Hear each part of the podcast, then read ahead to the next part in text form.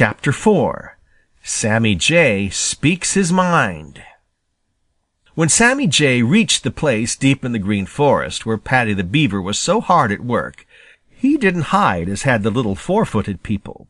You see, of course, he had no reason to hide, because he felt perfectly safe. Paddy had just cut a big tree and it fell with a crash as Sammy came hurrying up. Sammy was so surprised that for a minute he couldn't find his tongue. He had not supposed that anybody but Farmer Brown or Farmer Brown's boy could cut down so large a tree as that, and it quite took his breath away. But he got it again in a minute. He was boiling with anger anyway, to think that he should have been the last to learn that Paddy had come down from the North to make his home in the Green Forest, and here was a chance to speak his mind. Thief! Thief! Thief! he screamed in his harshest voice. Paddy the Beaver looked up with a twinkle in his eyes. Hello, Mr. Jay. I see you haven't any better manners than your cousin who lives up where I came from, said he. Thief! Thief! Thief! screamed Sammy, hopping up and down, he was so angry. Meaning yourself, I suppose, said Paddy. I never did see an honest jay, and I don't suppose I ever will. Ha ha ha! laughed Peter Rabbit, who had quite forgotten that he was hiding. Oh, how do you do, Mr. Rabbit? I'm very glad you have called on me this morning said Paddy, just as if he hadn't known all the time just where Peter was. Mr. Jay seems to have gotten out of the wrong side of the bed this morning. Peter laughed again. He always does, said he. If he didn't, he wouldn't be happy. You wouldn't think it to look at him, but he is. He is happy right now. He doesn't know it, but he is. He always is happy when he can show what a bad temper he has.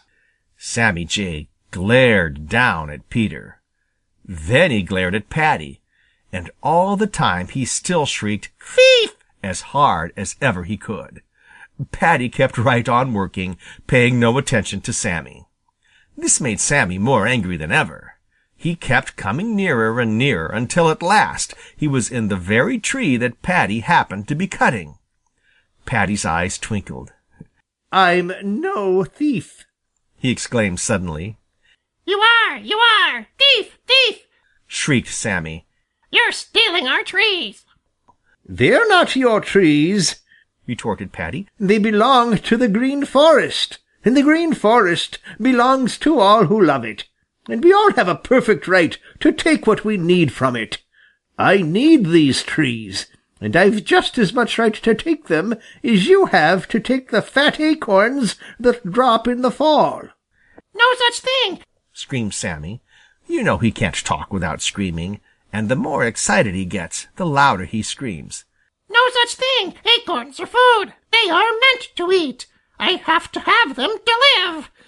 But you are cutting down whole trees! You're spoiling the green forest! You don't belong here! Nobody invited you and nobody wants you! You're a thief! Then up spoke Jerry Muskrat, who you know is cousin to Paddy Beaver. Don't you mind him said he, pointing at Sammy Jay. Nobody does. He's the greatest troublemaker in the Green Forest or on the Green Meadows. He would steal from his own relatives. Don't mind what he says, Cousin Paddy. Now, all this time Paddy had been working away just as if no one was around. Just as Jerry stopped speaking, Paddy thumped the ground with his tail, which is his way of warning people to watch out, and suddenly scurried away as fast as he could run. Sammy Jay was so surprised that he couldn't find his tongue for a minute, and he didn't notice anything peculiar about that tree. Then suddenly he felt himself falling. With a frightened scream, he spread his wings to fly, but branches of the tree swept him down with them right into the Laughing Brook. You see, while Sammy had been speaking his mind, Paddy the Beaver had cut down the very tree in which he was sitting. Sammy wasn't hurt, but he was wet and muddy and terribly frightened. The most miserable-looking jay that ever was seen. It was too much for all the little people who were hiding. They just had to laugh. Then they all came out to pay their respects to Paddy the Beaver. End of chapter 4 and end of section 1. Recording by John Leader, Bloomington, Illinois.